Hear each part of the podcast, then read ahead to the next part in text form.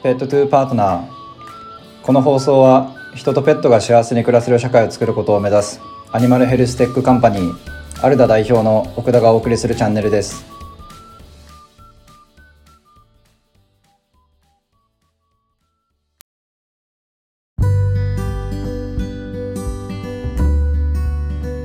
今回は人とペットの関係性についてというテーマでお話をします。私たちはペットトゥーパートナーというパーパスを掲げて日々会社を運営しております。私たちはペットが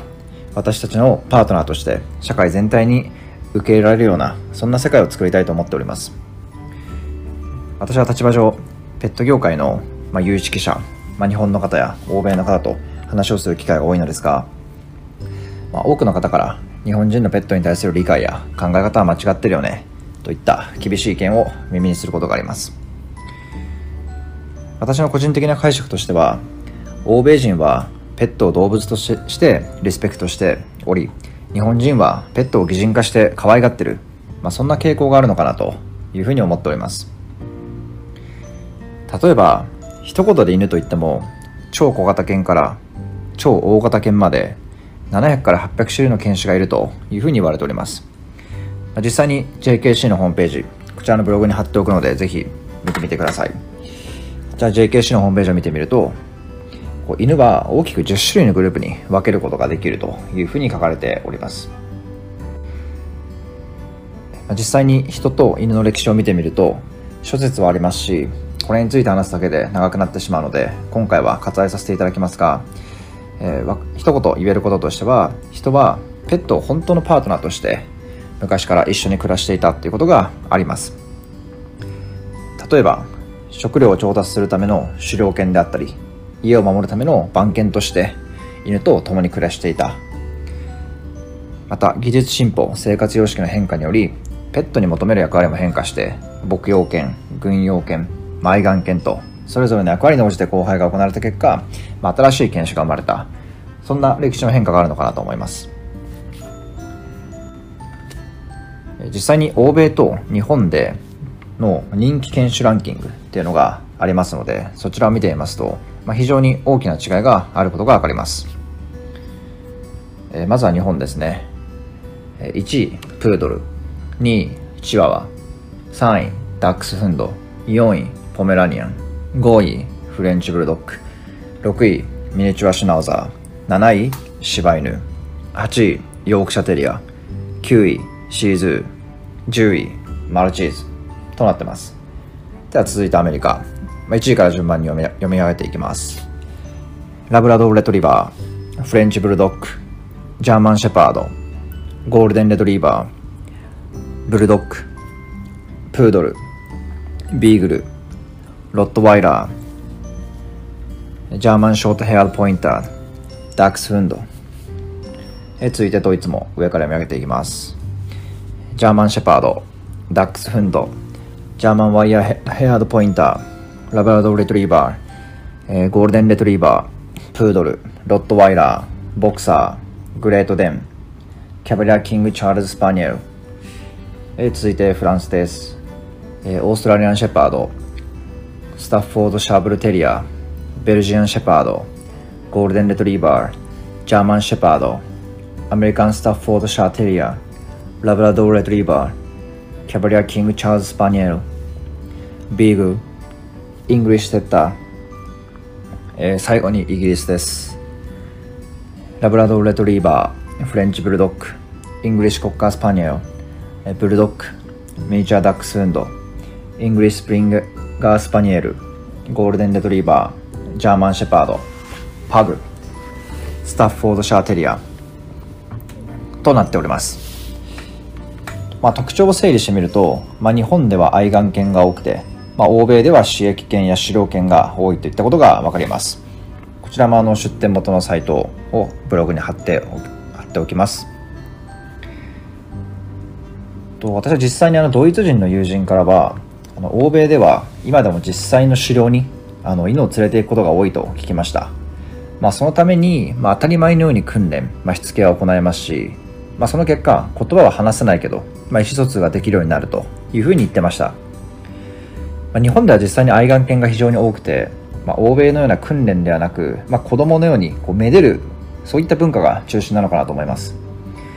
まあ、欧米では電車にも乗れますし、まあ、レストランをペットと一緒に行けると、まあ、そういった情報日本でも目にすると思うんですけれども、まあ、そういった情報を見てですね、まあ、日本でもそういうふうには文化を作りたい、まあ、そういうふうに私たちもあのペットと一緒にお出かけしたいというような飼い主さんは多いのですが、えここで忘れてはいけないのは、まあ、実際に欧米ではペットに対してまあ十分なしつけや訓練が行われているというところがございます、まあ、日本では、まあ、ペットにしつけとしてこう待てやお座り、まあ、伏せなどですね、まあ、そういったことを教えるのがかわいそうだという方も、まあ、一定数実際にはいらっしゃいます、まあ、しかしこれは犬種にとっては、まあ、本当に必要なことでありそして犬にとっても非常に楽しく嬉しいことでもあるということをと皆さんは理解する必要があるのかなというふうに思っております。え私もあの実際にイングリッシュコッカースパニエルというワンちゃんとですね暮らしてからこう訓練であったりトレーニングの重要性をあの身をもって学ぶことができました。もともと先住犬としてあのアメリカンコッカースパニエルというワンちゃんをと1匹暮らしていたのですがまあ、この子は、まあ、個体特有の性格もあったと思うんですけども、まあ、非常におとなしい性格でした、まあ、2頭目と暮らそうと思った時にと、まあ、イングリッシュコッカースパニエルと、まあ、暮らしたいなと思っていろいろ調べていたのですが、まあ、アメリカンコッカースパニエルもよりもイングリッシュコッカースパニエルの方が、まあ、原種に近いと、まあ、話を聞いたりとかネットには書いてあったのですが、まあ、とはいえ似たような性格なのかなと思い、まあ、一緒に暮らすことにいたしました。まあ、ところがですね実際にこの子はもう家の中ではもうめちゃくちゃ暴れて走り回るわ、まあ、散歩でも常に私のことをも引っ張り続けるわと、まあ、とにかくま手に負えるような状態ではなく、まあ、ちょっと私の知り合いのまあ家庭犬トレーナーの方にですね、まあ相談をして、ま何回かレッスンをまさせていただいたのですが、ま結果的にはですね、ま全く改善にはつながりませんでした。まあ、ただやはり私はちょっと諦めることができなかったので、まあ、私自身もいろんな勉強を、ましながらですねいろいろな方に相談をしていたのですが、まあ、たまたまこうドッグスポーツだったりドッグオビディエンスが、ま得意なトレーナーさんと出会うことができました、まあ、その結果私とこのイングリッシュコッカースパニエルの、まルイっていうことの、まあ関係性が、ま大きく変化いたしました、まあそのトレーナーの方からですねもう体力まあ、とにかく体力だけを使うのではなくて、まあ、しっかりと頭を使わせなきゃダメだというようなアドバイスをいただきまして、まあ、実際にこうチークトレーニングだったりとか、まあ、オビディエンストレーニングまたアジリティトレーニングといったちょっとレッスンを一度体験で受けてみることにしました、そしたらですねもうルイの楽しそうな顔そして帰宅後に泥のように眠ってるもう健やかな顔を見てもう本当に驚きましたね。でまた余談なんですけどももうすごいおとなしいと思っていたアメリカンコッカースパニエルの、まあ、この子エトっていうんですけどももうエトもものすごい楽しそうに運動をしてもうルイと同じように泥のように眠ってる、まあ、そんな状態になりました。で、まあ、トレーナーの方からはやっぱりこうアメリカンコッカーも、まあ、イングリッシュコッカーもこう、まあ、鳥猟犬になりますので、まあ、犬には、まあ、こう仕事をさせて報酬ですね、まあ、これ実はおやつだったりとか、まあ、飼い主の私たちがこうまあ褒める。っていったことをまあしてあげること、まあ、それが犬にとっても本当に幸せなことであるんだよということを教えてもらいました、ま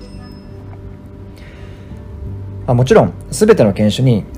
このやり方が合ってるとはあの思いませんが、まあ、私はチークやアジリティと出会うことで、まあ、今まで以上にこの愛犬たちといい関係を築くことができていると思います、まあ、それこそもちろんあの犬とまあ、実際に言葉はですねこう交わすことはできないんですけれども、まあ、ある程度の意思疎通は本当にできているのかなというふうに感じ感じております、まあ、多くの動物病院では、まあ、ペットのライフスタイルにまで踏み込んだ提案をすることは、まあ、実際には難しいのかなと思います。でそこで私たちは、まあ、動物病院をこう再定義することで、まあ、医療だけでなくこうライフスタイルのことまでを考えたサービスの提案顧客体験を作っていきたいと思いますまた次回はですね、その動物病院の最低義っていったところについてもお話をさせていただきたいなと思っております。と、ドッグアジリティにちょっと馴染みがない方のためにも、ちょっと動画を貼り付けておきますので、あのぜひご覧ください。